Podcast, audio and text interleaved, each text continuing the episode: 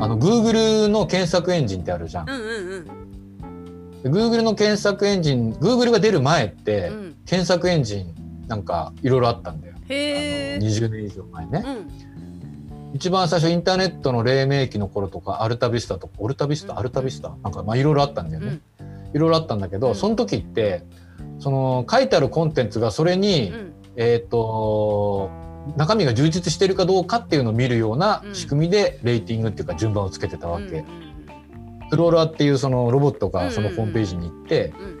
えっ、となんかコスメみたいなところで行くとさ、うん。うん化粧品のやつとかなんかいろんなハウトゥーがいっぱい書いてあるのがおそらくいいコンテンツなんだろうっていうことで順番に書いてたわけ。うんうん。そのコンテンツに出てくるワードをうん。引っ張ってきて、うん。そうであろうっていうのをしたわけ。うんうん。そしたら、あの順位を上げたい、うん。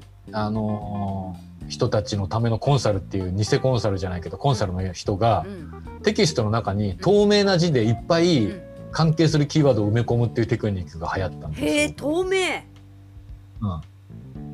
要はなんかあんまりそのコンテンツばっかり書くとうざいから、うん。まあ普通のコンテンツにうん。見えないところで黒字に黒とかでなんかいろんなコンテンツを埋め尽くすみたいな手法が流行ってそうするとロボットの方はなんかいっぱい書いてあるから充実してんだろうって勘違いしてランクが上がるっていうことになって中身がないのにうん。上位に来るっていう風に変わったんだよでそれだと全然有用な情報がねえじゃんっていう話になってうんで Google は検索の仕方が全然違うくてうん中身の話はもちろん中身なんだけどそれよりも非リンクって言ってどっからそこが参照されてるかいろ誰かが記事を書いた時に、うん。この記事はここからインスパイアされましたとかって URL 貼ってる引用してるところ、うんそれが多いところが多分本当に人気があるところなんだ。だって実際いろんな人が見てるから、うんうんあのそれを実現するテクノロジーがすごい大変なんだけど、うん。でもそもそも中身がない中身が良ければいいよねっていうふうにこうどんどん変えました。うんうん。でそれで Google はスタートしたんだけど、うん。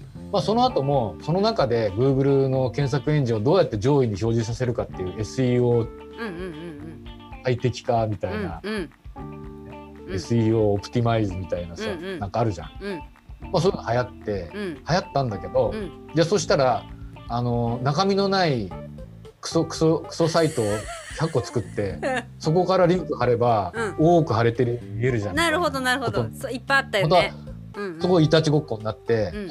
でそうなったんだけど結局ね長い話もう すでに長くなってるんだけど 長い話を短くすると要するに中身があるいい情報を提供してるもののリリンクあの順位が上がるように Google はどう日々あのうん。うん重ねてるわけよ。うんうん。だからもちろんフォントが見やすいとかね、うん。レイアウトが綺麗とかもちろんあるんだけど、うんうんそれよりも中身がいっぱいあっていろいろ見られてると本当にね。うんうんうんだからそこの仕組みは公開されてないんだけども、うん。Google は本当に意味のあるものが上位に来るようになりました。うんうんだからあのさっきのあのポッドキャストの話も、うん。そもそもなんか中身がないとあれなんだけども、うん。ただ中身があるっていうのはうん。必ずしもねうん。あの役に立つかどうかとは限らないよね。うん。役に立たないけど、うん。リラックスするとか。なんかあの自虐ネタがあると、うん。なんつうのあんまり自虐すぎるともあれだけどさ東方な話を聞いてるとあ私ってこの人たちよりまだマシと思って人生豊かになるかもしれないし本当にそうだよね。だから目的はね いろいろあるでしょと。うん。うんうんでさ世の中こんなグデグデコンテンツばっかりだと大変なことになっちゃうけど、うん。世の中役に立つコンテンツを発信してる方々いっぱいいらっしゃいますと、うんうん。でもそこで脳みそ使ってうん。気張ってる時にん。やっぱりコーヒーブレイクはいるじゃないですか、うんいるいる。まあじゃあ、うんそれはそれでいいんじゃないかなと思うけどね。私たちはコーヒーブレイクだからね。じゃないかなと思うんだけどさ。いやだからとにかく大事なのは小手先も大事って小手先はさ、うん。せ背骨ができてからやる分には十分効くけどね、うんうんうんうんうんうんもう一個あの例挙げていい？うんどうぞ。話がなくなる 大丈夫。切るから。すごいすすんごい思うのが、うんうん。あの世の中にね、あのモテモテ本ってあるモテるための本ってうんうんあるじゃん、うんうんうん男性向けも女性向けも。うんでさモテるためにはこうしましょうとかデートコースはこうしましょうとか、うん。昔さ、うあの LINE の返信はこうしましょうとかね。いいろいろあってさこうすると女性に受けるとか、うんうんうん。まあ、女性の方でも男性のなんとかとか、あのなんだっけ銀座のクラブでうん。ナンバーワンになるための本みたいな。もちろんいっぱいあるんだけど、うんうんこういう話はしたほした方がいいとかこういう話はしない方がいいみたいなね、うんうんまあごもっともな話なんだけど思うんだけどさ、うん。モテる人ってうん。やっぱね人人間的な魅力があるわけよやっぱり。そうだよね。うんだから なんつうのもモテるための秘訣うんうん。男だったら、うん。もうねあの一行で終わっちゃうと思うんだよね。どんな何？いい男になるっていうね。つうかまあだから女性でも一緒だけどさ。いろんな意味でね。まあ、ハウトゥーでいろいろあるけど、うんうん。なんつうのやっぱり魅力のある人になったらうん。魅力的だから、うん。同性も異性もさやっぱりみんなさ仲良くしようと思うし一緒にそいうて楽しい、だよね。そうそうそうそう。どっちにも人気あるよね。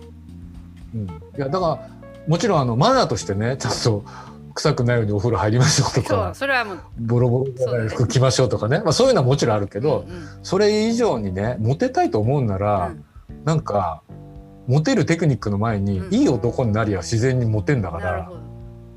モテたいね。まあ、だからその例えば男の人の場合あの男はお金じゃねえみたいな。確かにねうん。お金でさなんとかすで押し切る人もいるよね。うんうんうんそうだいるねけど、うん。でもさお金がない中であのいろんなところで頑張るっていうまあそもちろんそれも大切。うん。ただ相手の人に使うお金ってある意味誠意の表れでもあるわけじゃん、うんうんもちろん持ってる以上のものをし借金してやれって話じゃないけうど、ん。ね、最初のうちはさなんかデートが牛丼屋でごめんねって話なんだけど、うんうん。付き合い始めた時はまあしょうがないわね。そういうこともあるかもしれない、でもさねあの1819で牛丼屋はまあいいんだけどさうんうん。二十歳2530になって世の中お金じゃないよねって言い続けてる男ってどうなのって あるじゃんやっぱり。いるぞ周りにいるよい普るいる。通に努力してね。うん。いや別に大金持ちになるって話じゃないけどうん。相手の人うんにうん。いいお洋服を着てほしいとか美味しいもの食べてほしいって思ったら、俺の持ってる最高を出すんだっていうのはそれはその範疇でもちろんやるけどさ、うんうん。ただそのためにはやっぱり仕事一生懸命頑張ってそうだよね。いろんな人から評価されて、で後輩からね「なんとかさんねいつもお世話になってるんです」って彼女が聞いたらよっぽど嬉しいわけじゃん。そうだね。でなんか話はむちゃむちゃ飛ぶんだけどさポッドキャストの話に戻るけど。戻る。よかった テクニックももちろん大事だけどその前に、まあ、そもそも面白いかどうか。そうだね。でもやっぱりねその「ハウトよりね、うん。要はこういうのをどうやってやってる人が楽しんでるかっていうことなんだと思うけど、んんんうんいやそそう本当やってる人が楽しんでるか大切、ポッドキャストってね本当にそんな気する。だからなんかねわかんないけどあのテレビの、えーラジオの深夜放送だとあのお手紙とか来るけどさ、うんうん。なんだろうね。なんか聞いてる人の感想とかうん。でなんかいあのお題みたいなのうんうんうん。で話してもいいのかもしれないけどね。うん。えじゃああの聞いてくれてる人たちはちょいちょいくれるのでちょっとじゃああお題もらえますかね？そこでなんか。これを聞いた人ちょっとじゃああのお題もらいましょううん、まあそうそういうのもあるかもしれないけど。要するに昔ってさね。うん。我々がさ北海道行ってさうんうん。帯広いる頃なんかさ、うん。もう何十年前30年40年前とかさ、うんうん頃ってやっぱ情報がないからラジオとかねうん。テレビとかでいろいろ見てうん。うんやるんだけど今ここんだけ情報が溢れてる中うんで、ねその限られた時間をテレビとうん。うんラジオとうん。インターネットと YouTube で取り合ってるわけじゃん。うんまあラジオなんて負けてるよねまだまだね。ラジオはすごい減ってるよね。うん。でもあのテレビよりも今は YouTube とうんうん。ツイッターとうん。TikTok に使う時間が多いわけじゃん、インスタと。う。ん。まあそんな中でさう、ん。なんか選ぶわけ選ぶっていうかうん、うん。ね聞く人は選ぶわけじゃね。うんうんでこのうだうだ放送を聞いてくれてる方うんうん。がね、仮に5分とか10分を割いてくれてるってことは、その他の選択肢で TikTok も YouTube も Twitter も Instagram の中でうん見た方がいいかもしれないのに聞いてもらってるわけじゃん。まあだから誰からの情報を信用するかっていうところじゃないんでしょうかね。うんまあそうねそれもあるんだけどさ、まあ、自分にとってどう聞く人がどうかって思うのもあるんだけど、もうここはさ説得とかそういうのはなくてただ見た時におもろいかどうかしかもう何もないんじゃないかなと思うんだよねそこは。